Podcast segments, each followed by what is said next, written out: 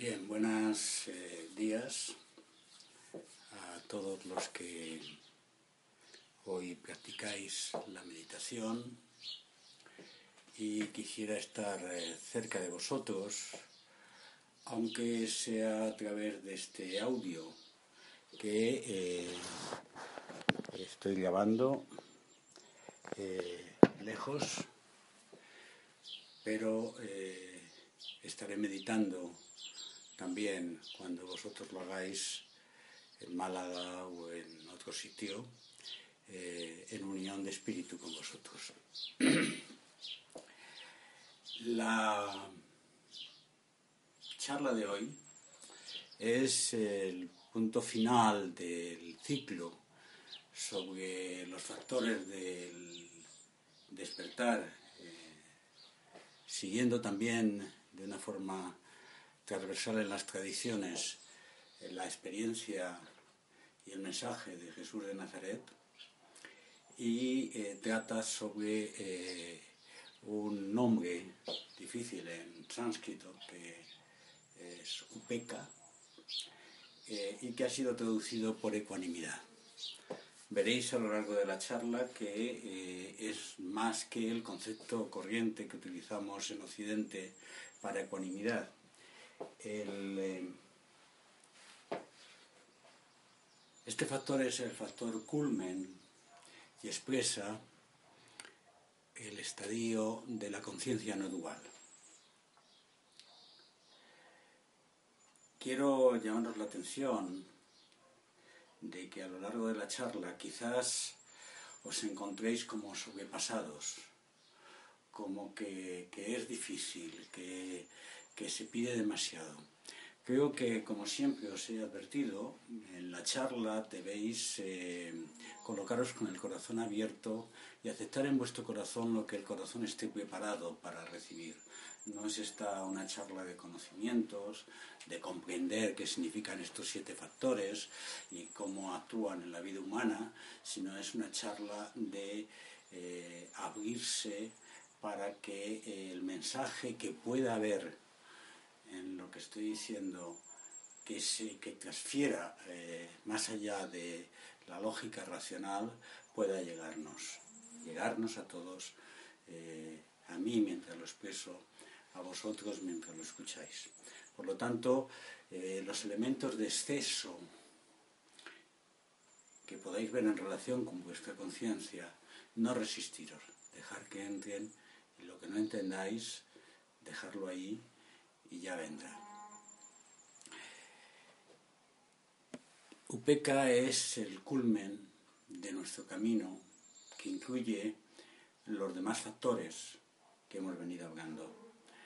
Eh, como siempre hago el repaso de esos factores, sati es por donde comienza el meditante, que es el ejercicio de la plena atención en la meditación, en el zazen sentado, y en la vida cotidiana, en la focalización del trabajo.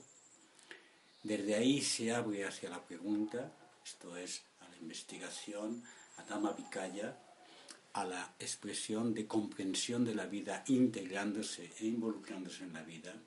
Desde ahí aparece el coraje de la acción, actuar desde el asentamiento en la comprensión, y con el coraje aparece el gozo que yo expresé en el abrazo gozoso. Eh, desde el gozo expresado no desde la ansiedad por saber, por conocer o tener, sino desde el desprendimiento, desde el desapego, aparece la calma. Y desde la calma aparece la capacidad de vivir en samadhi, de actuar y de practicar el samadhi, que en la anterior charla incluía todo el proceso de eh, estar realmente presente eh, en, la práctica, en el campo del silencio, en la actividad cotidiana. Y hoy eh, ese proceso de maduración del samadhi que llamábamos zanmai en, o absorción en, la tradición japonesa, eh, abre el camino a el ser ecuánime, la vida en ecuanimidad. Y siguiendo como siempre el Sutra Anapanasati, eh, el Buda cita, el practicante observa su mente concentrada con ecuanimidad. Cuando observa su mente concentrada con ecuanimidad, la ecuanimidad como factor del despertar aparece, desarrollándola la lleva a su plenitud. Ecuanimidad es un término confuso. Es la persona que es indiferente, la persona que no es afectada, la persona que se mantiene neutral. Estos pueden ser elementos que pueden desviarnos de, de, nuestro esquema, porque no es una persona que se mantiene neutral, no es una persona que es indiferente ante los hechos que ocurren. Vamos a intentar introducirnos en el espíritu de Upeca eh, para poder primero comprender y luego mm, tocar la fibra dentro de nosotros de su desarrollo. Y voy a, en ese sentido, a venir de forma convergente desde diferentes perspectivas. Es, en primer lugar, la maduración de la conciencia en el ejercicio del samadhi. El ejercicio del samadhi, os acordáis que era la concentración, la dinámica focalizada mientras el cuerpo y la mente se mantienen en calma, en medio de los conflictos, en medio de cada uno de los momentos, de tal manera eh, que se entra en la segunda etapa del camino que marca Gotogen, que es el olvido del yo. En esa eh, ruptura de la frontera egoica eh, es cuando el samadhi puede aparecer. Si se mantiene eh, la conciencia y la defensa de un yo actuando, el samadhi no aparece. Por lo tanto, dijéramos que el ejercicio del samadhi es el ejercicio del no yo, y desde el ejercicio del no yo damos lugar a la aparición del estado de ecuanimidad. Es, por tanto, un proceso que se practica en el zazen, que se desarrolla en la actividad cotidiana y que pasa por un continuo interesarse por la realidad desde el desapego. Es, por tanto, necesario mantenerse en calma, en serenidad con los acontecimientos de la vida. Ese mantenerse en calma cuando hablamos de pasadí, de la paz o la calma de la cual habla el Buda, es un enraizamiento del ser del cual no perdemos el contacto, un enraizamiento en la esencia.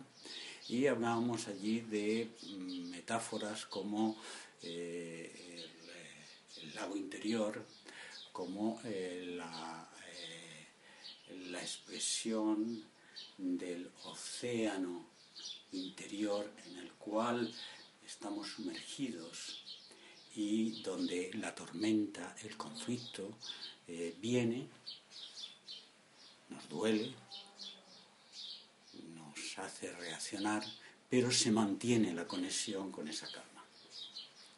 Bien, pues esa calma es imprescindible en el proceso de ecuanimidad es, por lo tanto, mantenerse en serenidad ante los acontecimientos de la vida. No es indiferencia, no es apartarse de los conflictos, no es rehuir del mundo y su acontecer, no es, no es eh, volverse un solitario indiferente, sino que es la mezcla de dos elementos. Compromiso radical con la existencia al tiempo que hay armonía mental. Por lo tanto, estamos hablando de un proceso en el cual se han dado un ejercicio que puede ser largo y que puede durar toda la vida. Eh, en este sentido, también hay que eh, expresar esto de una forma dinámica. No hay, eh, dijéramos, un estado de samadhi al cual llegaremos, Dios sabe cuándo, cuando hayamos madurado como meditantes, sino que hay momentos de, de momentos en los cuales es una experiencia que aparece y desaparece en función de que se vayan dando los otros seis factores del despertar. Y por lo tanto, es eh, una apertura al despertar.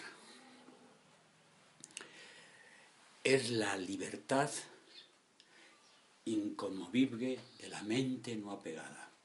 Goldstein habla siempre, cuando se expresa despertar, en vez de hablar de despertar, habla de nuestra liberación. Eh, porque efectivamente la persona que alcanza o que vive en ecuanimidad es una persona libre, porque no hay apego, porque el apego ha sido superado. Cuando estamos cogidos por las cosas, por los seres, por los roles, por las situaciones, pues hay una dinámica eh, eh, de eh, esclavitud interior.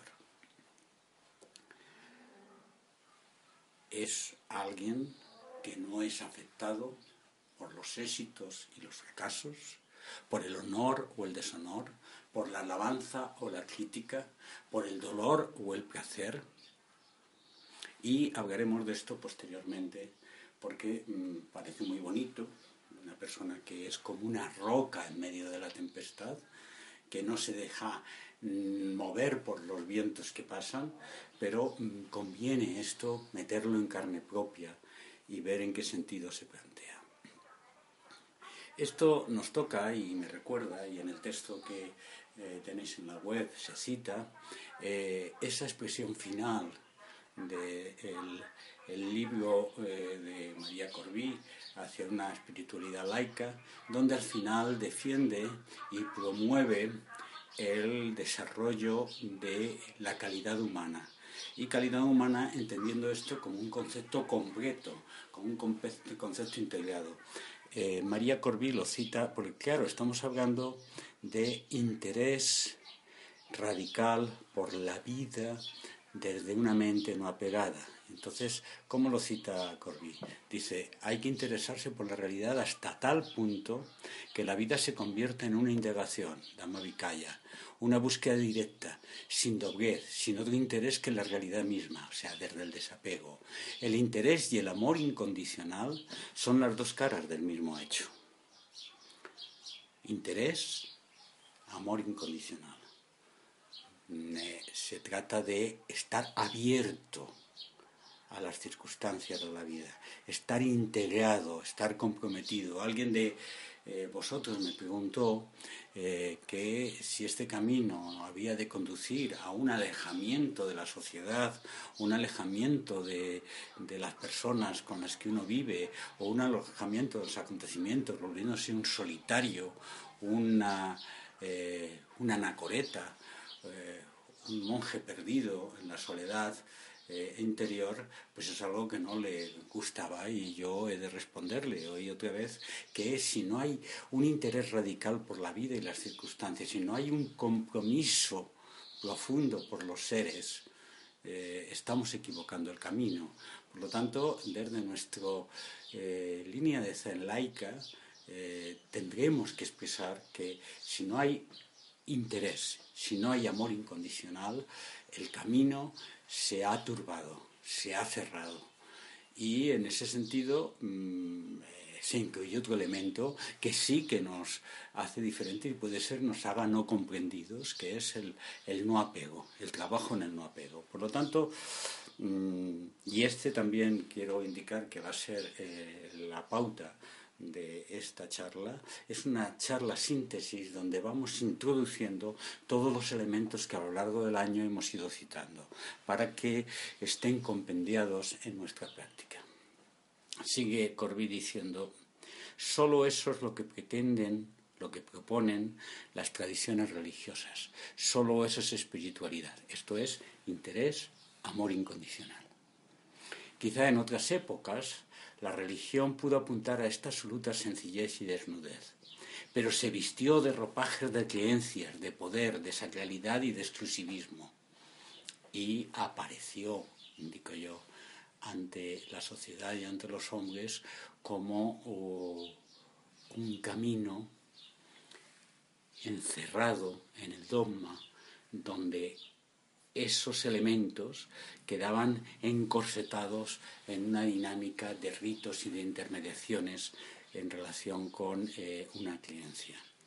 Pero él añade, en nuestra época la sencilla sencillez debe mostrarse como es, humilde y vacía, porque es silenciosa y amante. Ahí está su verdad, su ofrecimiento, su legitimidad y su gran don. Solo la humildad silenciosa y vacía puede ser amante y así conocer. Humildad es no yo. Silencio desde el silenciamiento que rompe fronteras. Desde ahí es posible abrir el camino hacia el amor incondicional. Esta es la cita de Corbí que eh, incluye, diría yo, que ese proceso de desarrollar y cultivar la calidad humana a través del interés por la vida y el desarrollo del amor incondicional es su peca. Esa sería la, la síntesis de ese tema. Por lo tanto, es silenciar las voces de nuestras fijaciones, es concentrarnos con interés por lo que existe sin estar sometido a nuestros apegos. Y eh, haciendo, siguiendo un poco este cruce de, transversal de interpretación de las tradiciones, eh, cuando yo preparaba esta charla me acordé de un canto a la, eh, a la práctica del Zen eh, que aparece en el Sodoka y que tantas veces a lo largo de estos años hemos repetido en nuestras sangas. Y os acordáis este que empieza diciendo, no ves a este hombre sereno caminando. Bueno, pues mm, también conviene eh, tratar de una forma, como he dicho que iba a venir desde diferentes eh, perspectivas, en el Sodoka se expresa de nuevo esto. No ves a este hombre sereno caminando, que está más allá del saber y no persigue nada. No evita pensar vanamente, ni busca la verdad. El buen discípulo sigue firmemente decidido. Los otros saben mucho y dudan mucho. Aparta ya las velas, los velos sucios de, en los que te agarras, porque estás orgulloso de tus buenas obras. Andar es zen, estar sentado es zen hablar o callar, movimiento o reposo, el cuerpo siempre está en paz. Introduce todos los elementos. Hombre sereno, caminando, que está más allá del saber y no persigue nada. Empieza y termina con el tema de la serenidad, que aquí se hace equivalente a Upeca, y termina con el cuerpo siempre está en paz pase lo que pase, nos mantenemos en paz. E introduce entre medios, entre media, más allá del saber y no persigue nada. Y ahí nos encontramos de nuevo con una cita de un gran místico que eh, empleó todo un sermón eh, para eh, expresar este más allá del saber y no persigue nada es el sermón de la pobreza de espíritu del maestro Eckhart. No querer nada, no saber nada, no tener nada. Esa pobreza de espíritu es el cultivo, de nuevo, en otra tradición mística, de ese que está más allá del saber y no persigue nada. ¿Cómo es posible estar más allá del saber y no perseguir nada? Pues implica, en primer lugar, y siguiendo los tres hitos del maestro Eckhart, no querer nada, esto es superar nuestros agarres, nuestros apegos, ser apasionado y al mismo tiempo no quedarse agarrando, queriendo nada. Y eh, no saber nada es ir más allá de nuestros conocimientos racionales y lógicos y abrirnos a la incertidumbre este aviso de incertidumbre es dejar un espacio donde nuestra estructura de creencias haya caído y de forma que digamos o podamos decir junto con el Bodhidharma no lo sé expresando en este no lo sé algo más allá de la ignorancia que esto es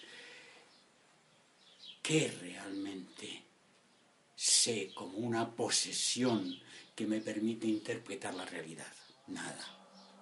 Y por último, no tengo nada, es el proceso de desidentificación en el cual entraremos ahora. Por lo tanto, es primero serenidad en medio de la vida mientras caminamos, en un camino que no lleva a parte específica, sino un camino que se hace al caminar, más allá de metas u objetivos propios, no intentando interpretaciones últimas o dogmas de la realidad que nos permitan decir esto es lo bueno y esto es lo malo, viviendo con coraje comprometido, enraizando el flujo de la vida.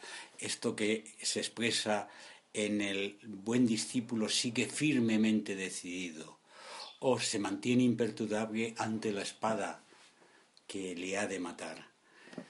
Y en una actividad incesante, es la actividad que se expresa aquí, andar en zen, estar sentado en zen, movimiento, reposo.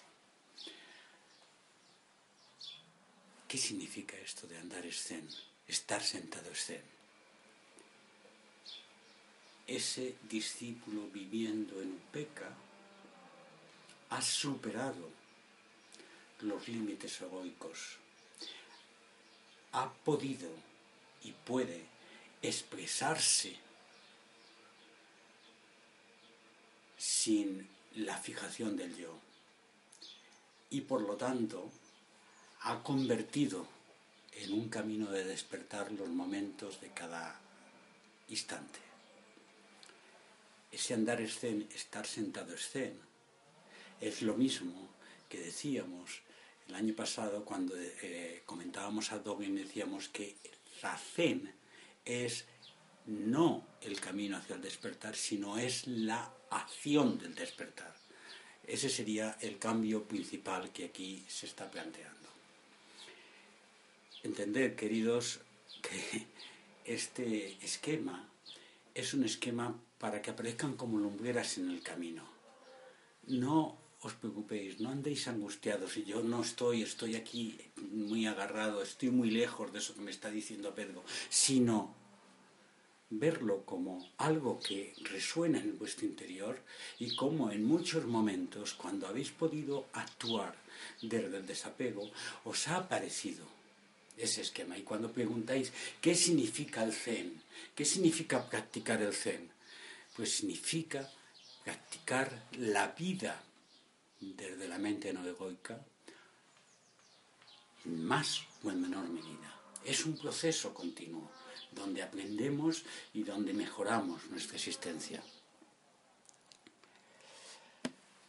Y en ese proceso continuo, para aquellos de tradición eh, de la mística europea, es el proceso del trabajo de la pobreza de espíritu, de aquello que hablábamos de la práctica del cuenco vacío que se queda vacío. No vaciamos nuestro cuenco de apegos, de posesiones, de dinámicas, para llenarlo de algo que creemos divino, de llenarlo de algo que creemos nuevos dogmas, sino para dejarlo vacío, para estar siempre abiertos, incluso aunque nos quedemos sin nada o aunque no comprendamos.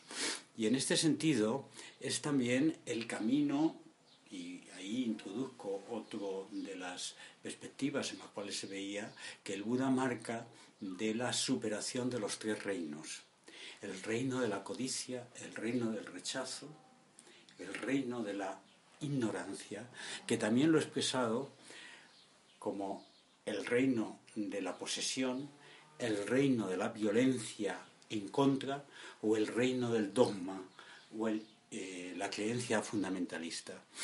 Eh, todos nosotros, cuando realmente nos salgamos a mirar de frente nuestra vida, nos damos cuenta en qué medida o en qué término nosotros estamos cogidos todavía por posesión, por eh, rechazo o, apartar elementos que consideramos negativos o por nuestras creencias que son las que nos identifican. Y eh, la superación de esos tres elementos, en la medida que nos afecten más o menos, es un proceso continuo de mejora vital. no se trata solamente del reino de la codicia o de la posesión hacia los elementos materiales, como sabéis, sino también hacia los seres a los que creemos que son nuestros, y en este sentido la propiedad de la familia, la propiedad de la persona amada, es un elemento que eh, eh, eh, superar eso es profundamente doloroso. O también la propiedad de mi rol, de mi posición social, de mis costumbres, de mis rutinas, de mi forma de ver la vida, que se vinculan con mis creencias, con mi interpretación cerrada y fija de la realidad y por lo tanto también mis seguridades. Por, lo tanto hay todo un esquema que la, la búsqueda de Upeca es la superación de los tres reinos. Y en este punto, cuando llegaba aquí, eh, me di cuenta que el camino que estaba marcándose es aquel que Dogen comenta de los maestros del pasado sobre el proceso de borrar las huellas. Y aquí entro en un término que puede resultar duro para nuestra comprensión y nuestra práctica humilde, pero no puedo dejar de comentarlo. Eh, eh, ¿Os acordáis cuando en un determinado momento traté sobre el tema de, mm, el, ideal de borrar las huellas? Comentaba la experiencia y la historia de Huiko, el segundo patriarca del Zen, el sucesor de Bodhidharma, aquel que estuvo en la noche mientras caía la nieve y la leyenda dice que se dejó cortar el brazo para demostrar su determinación de ser discípulo del gran maestro que vino de la India. Eh, pues él, cuando él había ya dado la sucesión a Sengan, el tercer patriarca, eh, eh, y, en ese sentido pues era el, el ceder un poco el patriarcado al menos tal como lo expresa la historia, eh, de pronto pasa algo, porque desaparece. Pasados unos años de enseñanza, etc., eh, de pronto deja de estar en los sitios que se le esperan, deja de eh, vérsele como aquel que recibe la honorabilidad y la alabanza de haber sido el sucesor del Bodhidharma y está en los lugares donde menos se les podía esperar, en las tabernas, eh, sentado con los indeseables en aquel tiempo, o mm, predicando en los umbrales de los templos sin atreverse a entrar. Es un proceso como si eh, voluntariamente estuviera rompiendo con el esquema, con la imagen y con el rol que se esperaba de él. Bueno, pues esto ocurre con grandes maestros a lo largo de la historia más, eh, del momento más dorado del Zen, que desaparecen en los montes, que se dejan, de eh, que se les vea, y esto es lo que se comenta en este ideal de borrar las huellas. Y eh, este ideal me resuena mucho dentro de mí. El practicante zen que madura en Upeca no rechaza el mundo de los hombres, sino que rechaza conformarse de acuerdo con sus expectativas, con el deseo de agradar, con el de ser conocido, aceptado y admirado. Rechaza vivir a través de las imágenes y de los tópicos que impone la sociedad. Rechaza responder a lo que se espera de él y por tanto deserta de esta forma de vivir común, de esta conciencia egoica y que se centra en el individuo y en la imagen del individuo para mm, de alguna manera sentirse guiados. Y profundiza en su interior alejado aparentemente para excavar en ellos mismos un camino hacia el corazón parece eh, contradictorio que lo que hemos dicho antes, interés profundo por la vida, eh, compromiso radical con la existencia y al mismo tiempo un aparente alejamiento, que en el fondo es un silenciamiento interior para profundizar en lo esencial y excavar en el seno de uno mismo el camino hacia el corazón, hacia la esencia.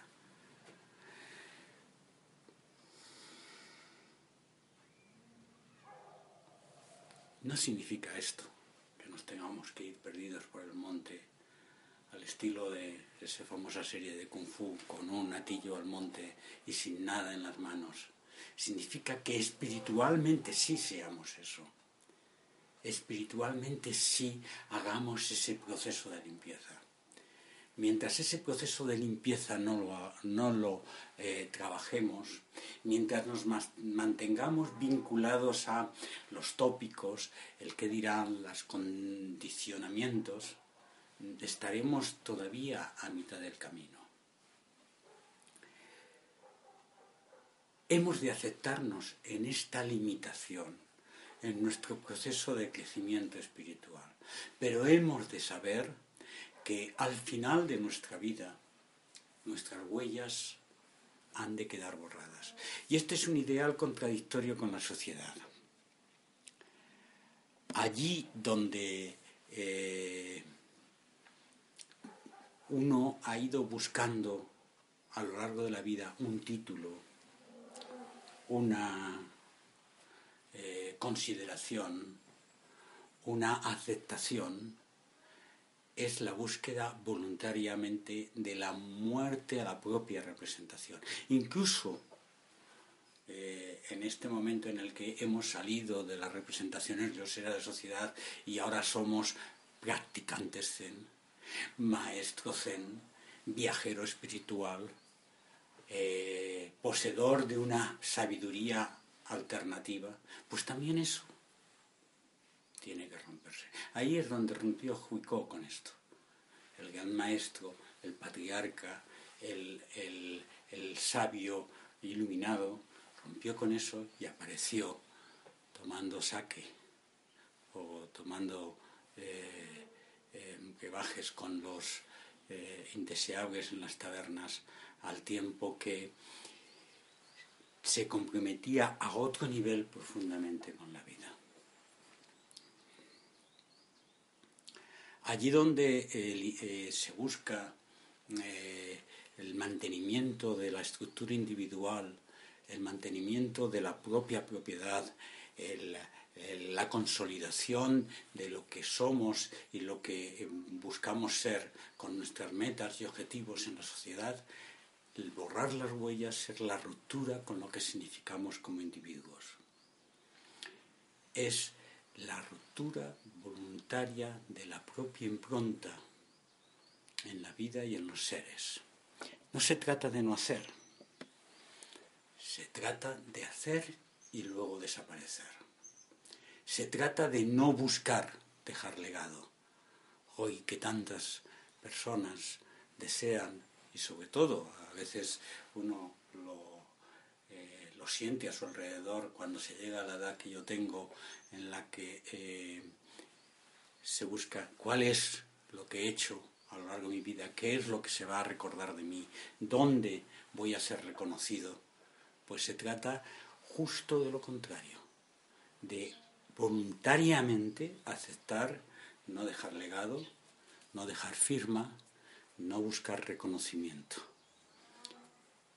tal forma que aparentemente nuestra vida no tenga herencias. Se trata de hacer lo que toca hacer, de hacerlo con toda la intensidad y con toda la fuerza que sea necesaria para luego quitarse de medio, para luego desaparecer, no para luego quedarse agarrado a las consecuencias de nuestros actos. Se trata, como diría el Dalai Lama, que lo más importante en la acción es la motivación de la acción, no la medición por los frutos de la propia acción. Se trata de movernos por el interés, por la cualidad humana de estar allí, pero al mismo tiempo no buscar el reconocimiento. Es una conciencia no egocentrada implica la pérdida del rol, implica la ruptura de los apegos, de las seguridades, de los compartimentos estancos, de las fronteras, de los límites, de tal forma que nos convirtamos en nómadas interiores. Ya he dicho que no es el kung fu viendo de un eh, monte a otro intentando eh, eh, aparentar hacia afuera esa actitud de pobreza, sino hacer la pobreza interior de tal manera que eh, sigamos un poco, y en este sentido vuelvo a otra tradición, la tradición de Jesús de Nazaret, mm, y ahí entiendo lo que él decía, no tener un lugar propio donde reposar la cabeza. No hay un lugar propio, mío, que me quede para mí, que mantenga como mi derecho, donde realmente eh, pueda reposar. Es como eh, dijéramos en la práctica de UPECA, trabajar con las cosas como si ya se hubiesen desaparecido. Ahí es esta frase de eh, la mejor forma de utilizar una taza bella es como si ya se hubiese roto.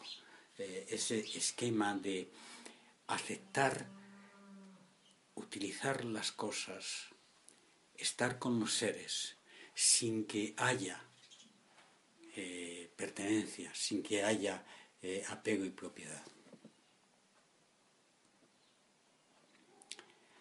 Borrar las huellas es no tener un lugar propio, es colocarse en último lugar, es realmente ser pobre para quedarse en la pobreza.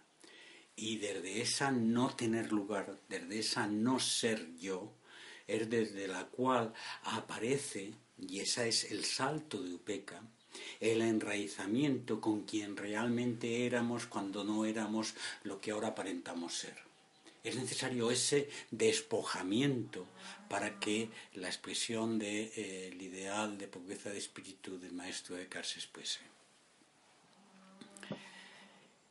Y ahí es donde eh, ese ser, ese practicante sereno que camina, se encuentra más allá de éxitos y fracasos, porque no se mide por las metas que hace, sino por la motivación de su acción.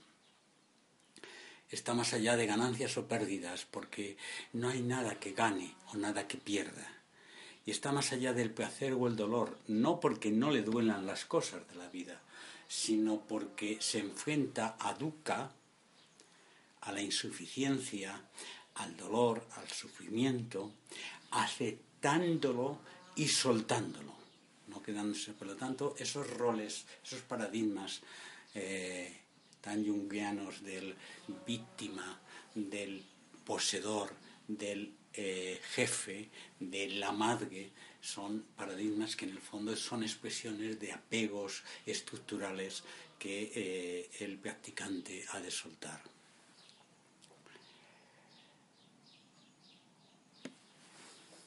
Renunciar a las capillas, las nuevas capillas también, los grupos cerrados en los cuales me siento a gusto porque tengo un lugar, tengo un espacio, se me reconoce, se me sabe quién soy y se me acepta.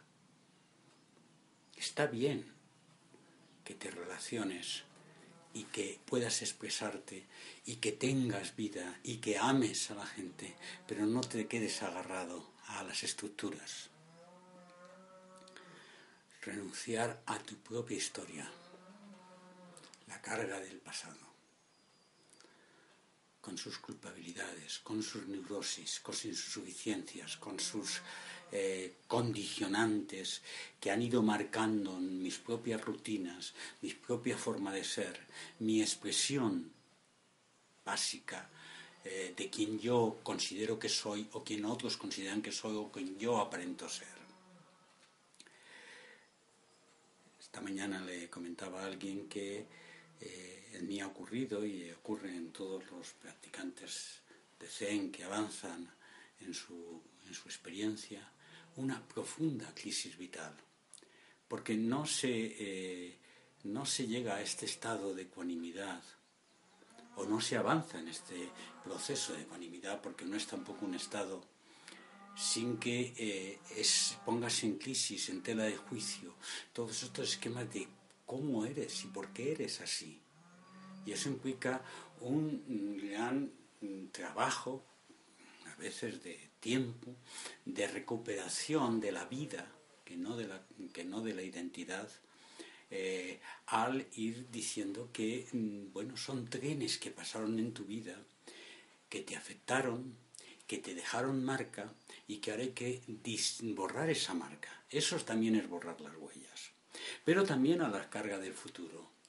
Nos vemos sometidos o condicionados de qué voy a comer, de qué voy a beber, de qué me voy a vestir, cuál es la expectativa, el miedo. Y ahí está el eco de las palabras de, Jesús, de ¿por qué os preocupáis tanto?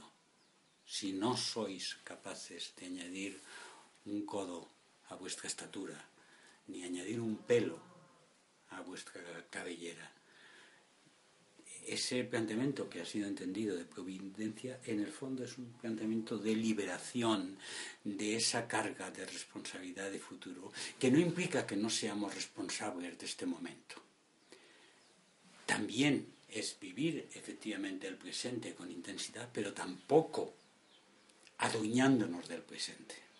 Por lo tanto, es ese tema del ideal de nube y agua que hablábamos en la charla pasada, eh, es esta renuncia a las cargas del pasado, del futuro y del presente.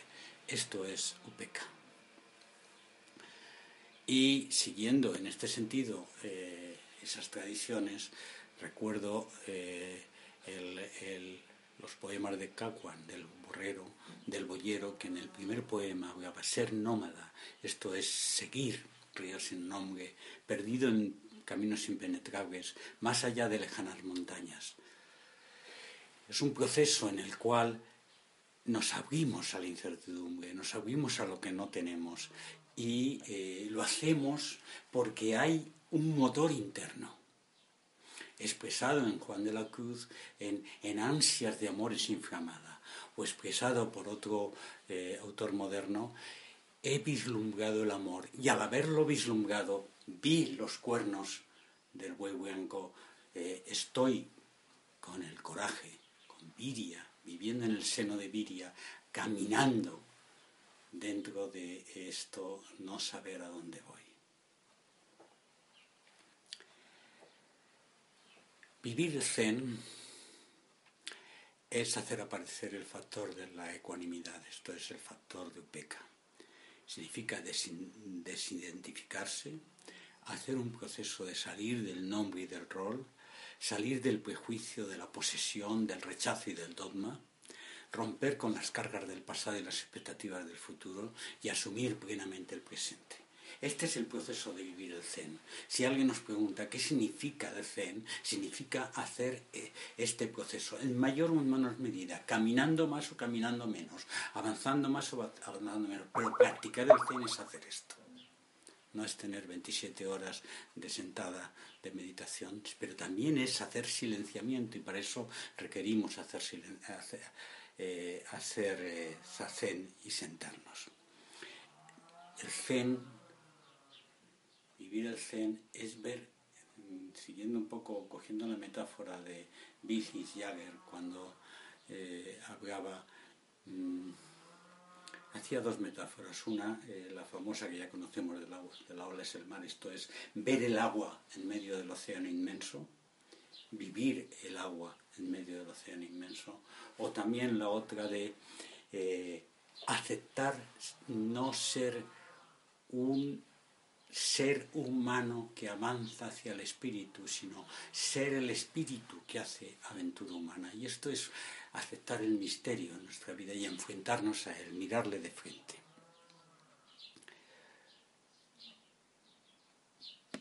Bueno, ¿cómo se practica la ecuanimidad? Hay mm, muchos momentos de práctica de la ecuanimidad.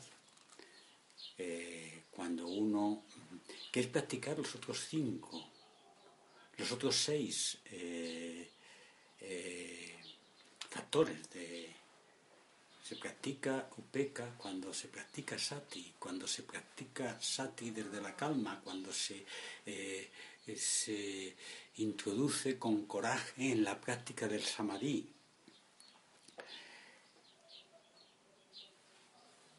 Mantenerse sereno en medio del conflicto, no tener acepción de personas, no em, mirar a todos los seres sin pretender discriminar entre buenos y malos, entre regulares y avances, sino abrirse y romper fronteras en ese aspecto y vivir sin la elección y el rechazo que implican los dos reinos iniciales. Poseer, esto quiero para mí, esto lo rechazo.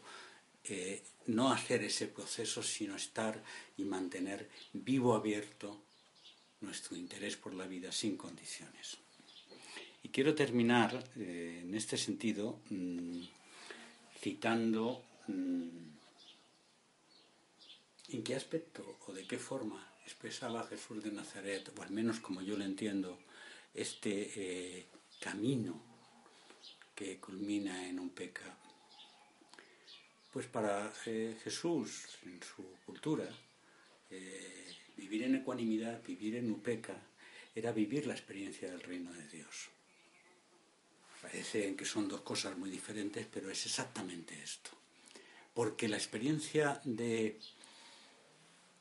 el reino de Dios que cita tantas veces, no podría entrar en el reino, eh, el reino está aquí, está en medio de vosotros, dentro de vosotros, fuera de vosotros, se extiende hacia los confines de la tierra.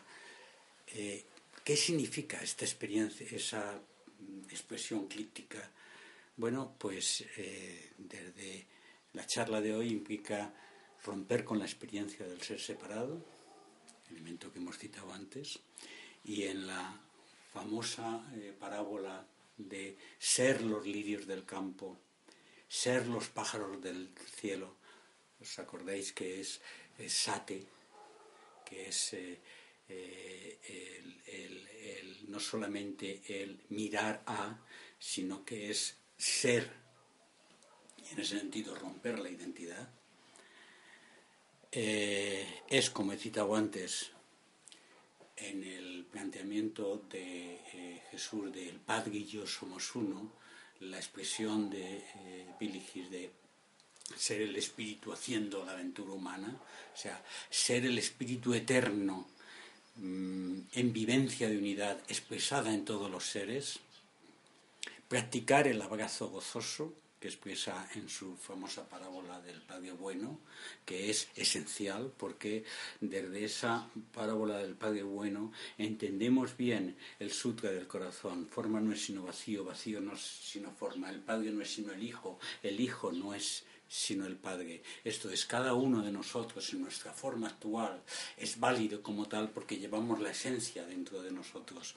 Por lo tanto, el trabajo de cada día, de en cada circunstancia, de ir abrazando, ir integrando lo que vemos como forma con lo que no vemos como potencialidad o vacío, y eso hacerlo desde eh, una apertura del corazón es también la práctica del reino de Dios.